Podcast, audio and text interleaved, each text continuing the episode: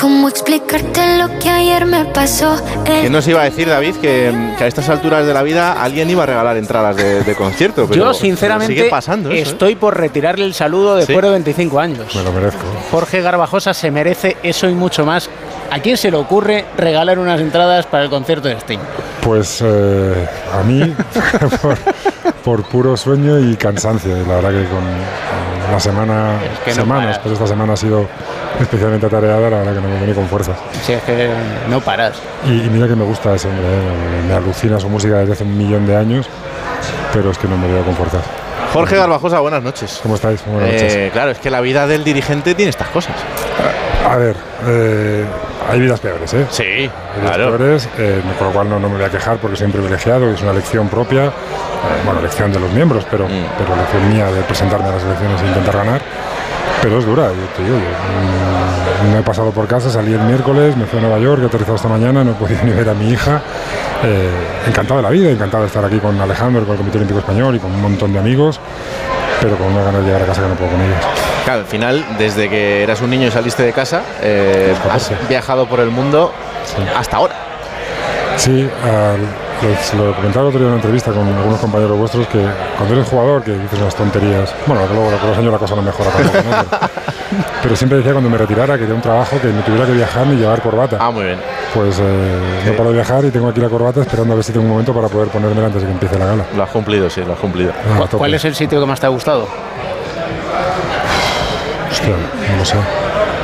Aparte de difícil, ¿eh? Toronto, ¿eh? que sé, ya sé que sí. Es Italia, Italia seguramente. Yo estoy enamorado de ese país, además, aparte de que es maravilloso y la comida y que lo adoro, para mí personalmente es muy especial porque me, donde me hice, pasé de ser un niño quizá a ser lo que leche sea ahora, ¿no? Un hombre. Eh, sí, para mí es muy especial Italia. sí. Mm. Em, ¿Cómo se ve en una noche como esta, en la que está rodeado de gente que, que está en activo, que está buscando su camino para estar en los Juegos Olímpicos? em, esa ilusión de ese, de ese deportista que quiere llegar a, a lo más alto, que quiere llegar a estar en el evento más importante para un deportista en el mundo, eh, ¿tú cómo lo ves? No, para mí lo primero es un placer, porque desde agosto, que estoy más en el otro lado, estoy en el otro lado, te desconectas un poquito, aunque no quieras, aunque sigo siendo el miembro del comité ejecutivo de- del COE, pero no tienes el mismo contacto. Para mí volver y encontrarme con un montón de gente que llevo meses sin ver es un placer. Luego, ves a muchos deportistas, a exdeportistas, y te vuelve a salir un poco eh, los recuerdos, el niño tampoco, pero sí el jovencito el adolescente incluso que, que soñaba con, con- con vivir algo como lo que tuve la suerte de vivir y que ahora cada uno está haciendo su propio camino. Mira, esta mañana en la reunión del comité ejecutivo hablábamos del número de deportistas que potencialmente van a ir a los Juegos Olímpicos por parte de la delegación española. Y primero es mérito de los deportistas, de sus entrenadores, de... pero yo quiero romper una lanza por las federaciones, lo digo de corazón. Creo que en un momento en el cual pues, se tiende mucho a poder, eh, una crítica quizá demasiado agresiva, incluso banal, creo que el mérito que tienen las federaciones de este país es, es- es impresionante, ¿no? que con, con un país relativamente pequeño, con recursos limitados, siga poniendo al deporte español en su globalidad. No es tal deporte o tal deportista, es en su globalidad deportes individuales, de equipo, de mayor repercusión, de menor repercusión al nivel que está. Creo que es un mérito eh, encomiable del trabajo que hacen.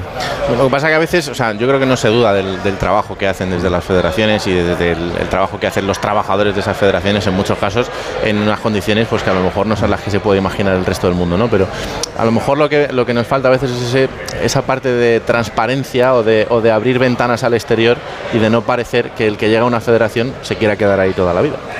Pero mírame a mí. Yo llegué, dije que no me iba a eternizar, eh, limité mandatos, pero a mí, yo, te lo dice alguien que ha limitado mandatos, a mí lo que me parece es que eh, las federaciones somos entidades, son entidades privadas, eh, con competencias delegadas públicas, cierto, pero entidades privadas. Y la asamblea soberana, el presidente no es el soberano de la federación. La asamblea es el que pone a un señor o una señora eh, que toma decisiones que tienen que ser aprobadas por la asamblea, por la comisión delegada, comisión ejecutiva, comisión de auditoría y control. Primero por convencimiento, segundo por educación y tercero porque eh, hay un montón de mecanismos que impiden eh, que las federaciones tengan eh, la tentación de hacer cosas mal hechas. ¿Que a todos nos gusta el trabajo que hacen? Pues probablemente sí, probablemente no. Lo entiendo y son opiniones, pero de verdad me gustaría que se analizara en profundidad el modelo federativo español. Eh, digo, ni aunque quisiera, aunque quisieras, es muy complicado meter, cometer, meter la pata, ¿me entiendes? Yo primero mi padre me enseñó a que, a que había que hacer las cosas bien y, y además parecerlo. pero además, yo te digo, entre comisiones, comités, eh, asambleas y demás, las competencias de un presidente eh, son limitadas. Este año es preolímpico, tanto en femenino como en masculino, y en el masculino, si no me falla la memoria, creo que tú jugaste preolímpico, ¿o no? ¿O no llegamos? Yo creo que ¿Hace no. cuánto que no juega España Has- un preolímpico? A Sydney, que es donde yo entré a la selección, ya fuimos directos. Ya fuimos directos. Y a partir de ahí fue. Eran pre-europeos, o sea, imagínate. Sí. Te lo dice el, te lo dice el presidente de la Comisión de Competiciones en el, ante- el anterior cuatrienio, cual Pero me refiero que hace igual 30 años que no tenemos un preolímpico. Si, si lo ves desde el punto de vista de los grandes, es un sistema de competición absolutamente endiablado. Pero como, como hablo con el secretario general de FIBA, o hablaba antes con, con él, eh, con la gorra de, de- la Federación Internacional, es un sistema difícil, complicado, pero tiene un gran valor para mí, te voy a decir yo, ¿no?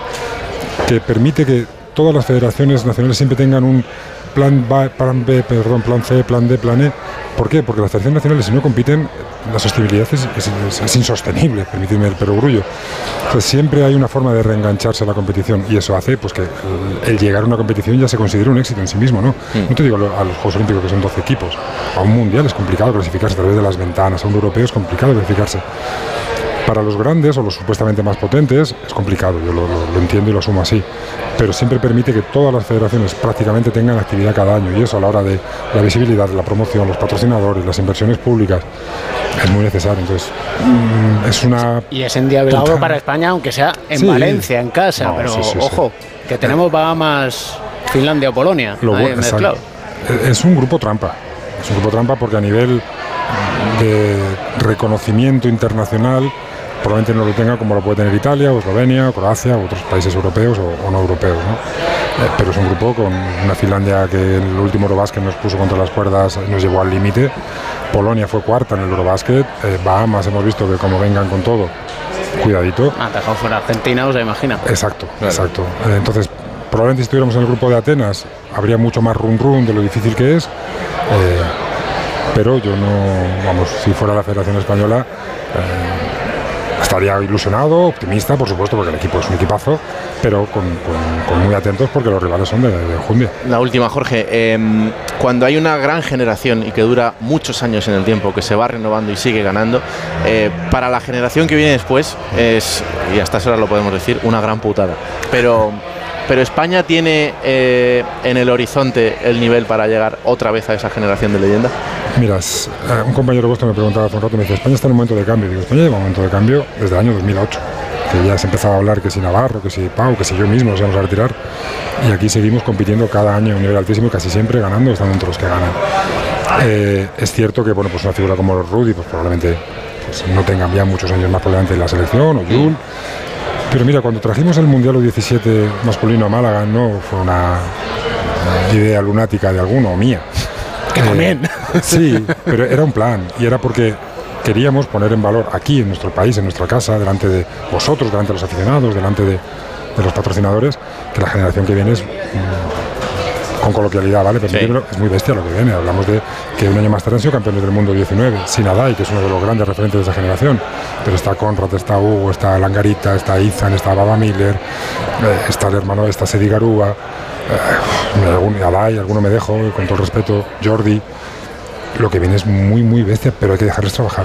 Claro. Eh, Juan Núñez, eh, el propio Santi Aldama, que es un niño todavía, Mm, Usman Usman, es un- Usman es un niño, a los hermanitos Hernán Gómez les queda todavía recorrido por delante, pero lo que no se puede, y ahí Sergio es el más maestro de todos, quemar los pasos porque quemas al jugador. Yo creo que hay que ser optimistas, hay que, pero hay que trabajar con, con tiempo y con altitud de miras para saber que si no se gana un año es lo normal. Claro. Lo que no es normal es estar veintitantos años en semifinales de cada campeonato, es lo que no es lógico. Oye, esta sí que es la última. ¿Cómo está Ricky? Pues mira, eh, hace varias semanas que no, no he hablado con él, la verdad, y eso sí me lo reprocho. La última vez que hablé con él le vi mejor, le vi bien, le vi contento.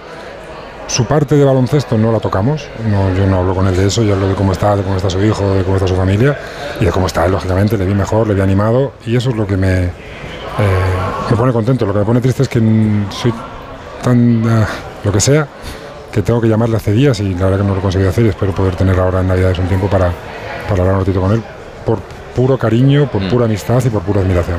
Pues descansa y duerme, ¿eh? Lo mismo. Un abrazo. Gracias, chicos. Chao. Que- y que ya te vale.